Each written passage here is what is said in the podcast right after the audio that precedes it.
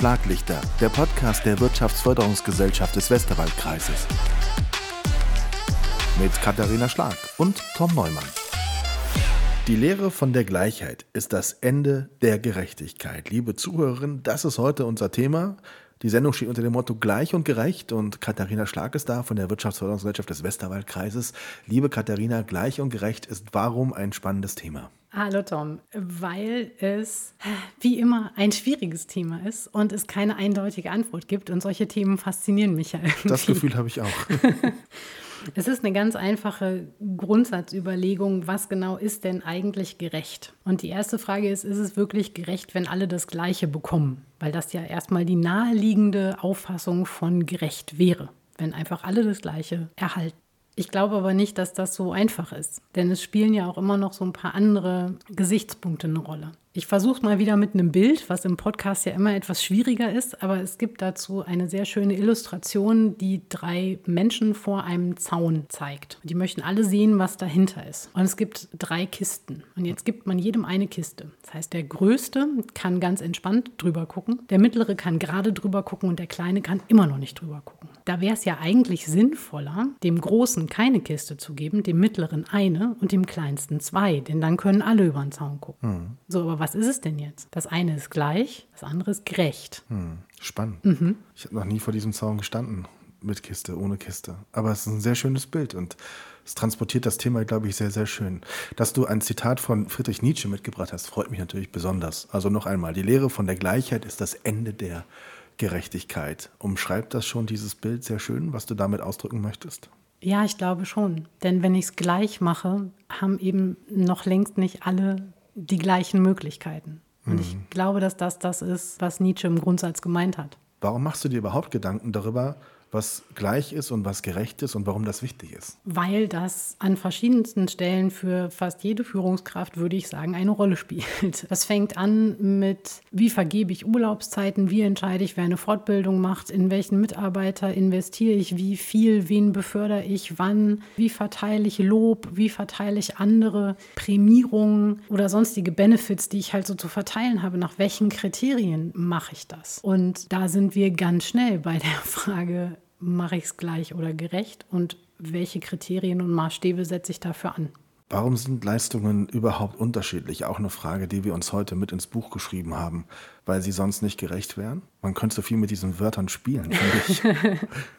Ja, also das, was damit gemeint ist, ist tatsächlich, wenn jemand eine Leistung nicht erbringt oder sich nicht an der Leistungserstellung beteiligt, woran liegt das dann? Hat er zum Beispiel gerade in dem Zeitraum, in dem dieses Projekt läuft, parallel eine andere Aufgabe und konnte er in diesem konkreten Fall vielleicht gar nicht daran mitwirken und hat deshalb keine Leistung in diesem Zusammenhang erbringen können? Oder hatte er einfach nicht die entsprechende Qualifikation, um daran mitzuarbeiten? Oder hatte er Urlaub? Oder war er krank oder hatte er nicht das richtige Werkzeug? Also es kann ja hunderttausend Gründe geben, warum in diesem konkreten Einzelfall, den ich gerade anschaue, jemand keine Leistung erbracht hat oder keinen Beitrag geleistet hat. Mir kommt gerade ein Beispiel in den Sinn, was in der zurückliegenden Pandemie sehr oft diskutiert wurde, und zwar Corona-Sonderprämien für Mitarbeitende in Krankenhäusern. Die waren auch gleich. Egal, ob du in der Pflege gearbeitet hast und damit tatsächlich am Corona-Patienten oder in der Verwaltung gearbeitet hast. Natürlich hast du auch unterstützt.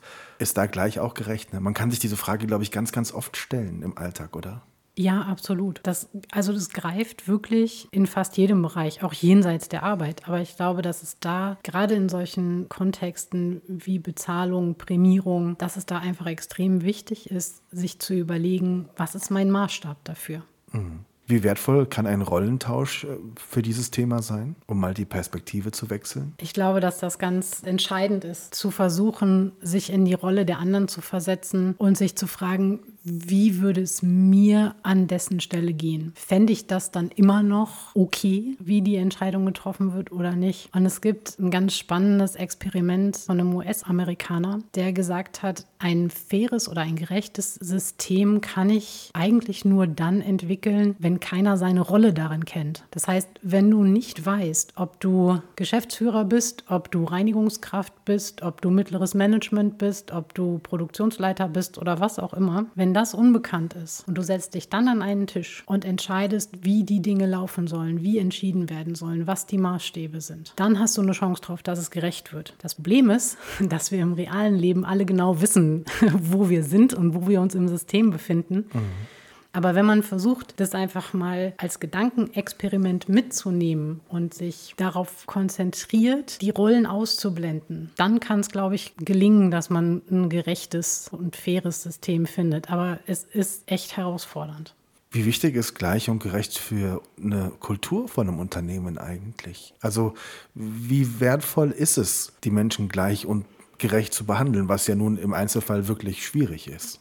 Ich glaube, dass es viel über das Unternehmen aussagt, wie es diese Maßstäbe setzt und was es in den Bewertungskatalog mit einbezieht. Das ist zum Beispiel die ganz einfache Unterscheidung, gucke ich nur auf das Ergebnis oder gucke ich auch auf den Einsatz, den der jeweilige Mitarbeiter, die Mitarbeiterin dafür gebracht hat. Wenn ich zum Beispiel jemanden habe, der entwickelt mir ein tolles Excel-Tool, hat aber auch Informatik studiert, dann ist das was, das schüttelt der wahrscheinlich relativ leicht aus dem Ärmel. Wenn ein solches Tool von äh, einem anderen Mitarbeiter entwickelt wird, der vielleicht irgendwann mal eine Ausbildung im Bürofach gemacht hat und sich jetzt da reingefuchst hat und mit den Technikern gesprochen hat und versucht hat, alle Parameter zusammenzutragen und wirklich alles zu berücksichtigen, was es gibt, dann ist das Ergebnis in beiden Fällen, ich habe ein brauchbares Excel-Tool. Aber der eine hat es aus dem Ärmel geschüttelt und der andere hat wirklich Zeit und Mühe da rein investiert. Und da wird es dann schon spannend zu sagen, was davon bewerte ich denn jetzt höher oder bewerte ich das gleich oder wie gehe ich damit um?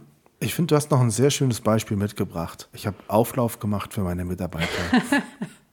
ich habe, weiß nicht, sechs Mitarbeiter in meiner Abteilung. Die haben jetzt nicht alle gleich Hunger. Also ich meine, jetzt gehen wir mal davon aus, sie würden alle das, was ich gekocht habe, essen. Aber erläutere uns dieses Beispiel vom Auflauf, weil ich finde es ganz spannend und irgendwie doch ganz greifbar auch.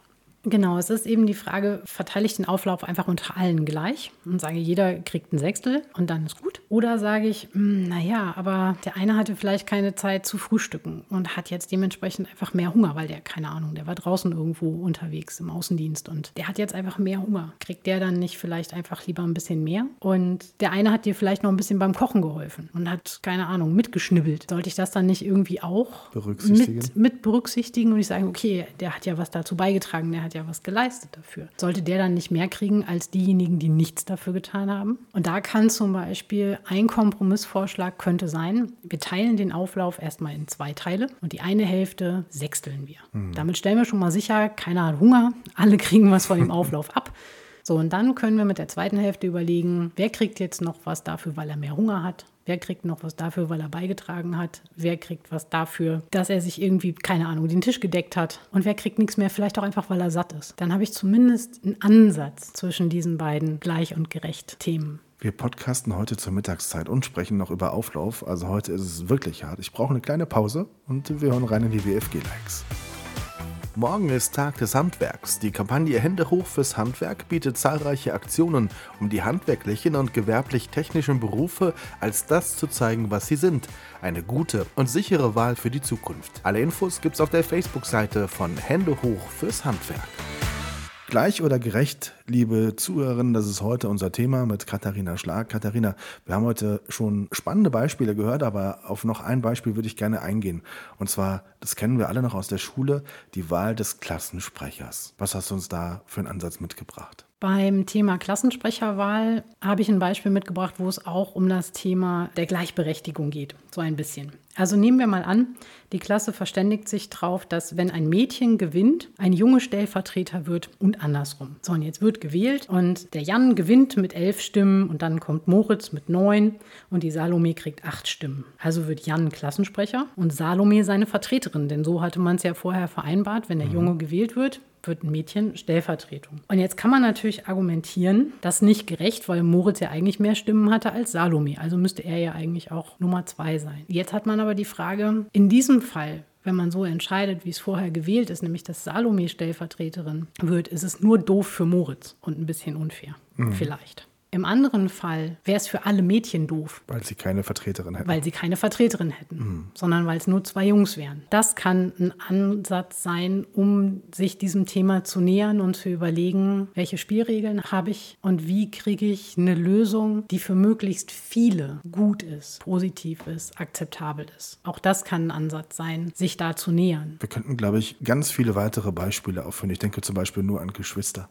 die unterschiedliches Alter haben. Ne? Also wer bekommt wann was und äh, dann entwickelt sich die Zeit auch weiter. Ne? Das, äh, es ist halt heute fast normal, dass man in irgendeinem Alter schon ein Handy hat. Das war früher nicht normal. Also man kann das, glaube ich, nicht immer alles vergleichen. Wie schaffe ich es als Führungskraft, als Unternehmer oder vielleicht auch als Mitarbeiter, wirklich diese Komponente im Alltag auch wirklich eine Rolle spielen zu lassen? Also schaffe ich es immer, nee, ich schaffe es nicht immer gleich und gerecht zu denken. Das ist völlig klar.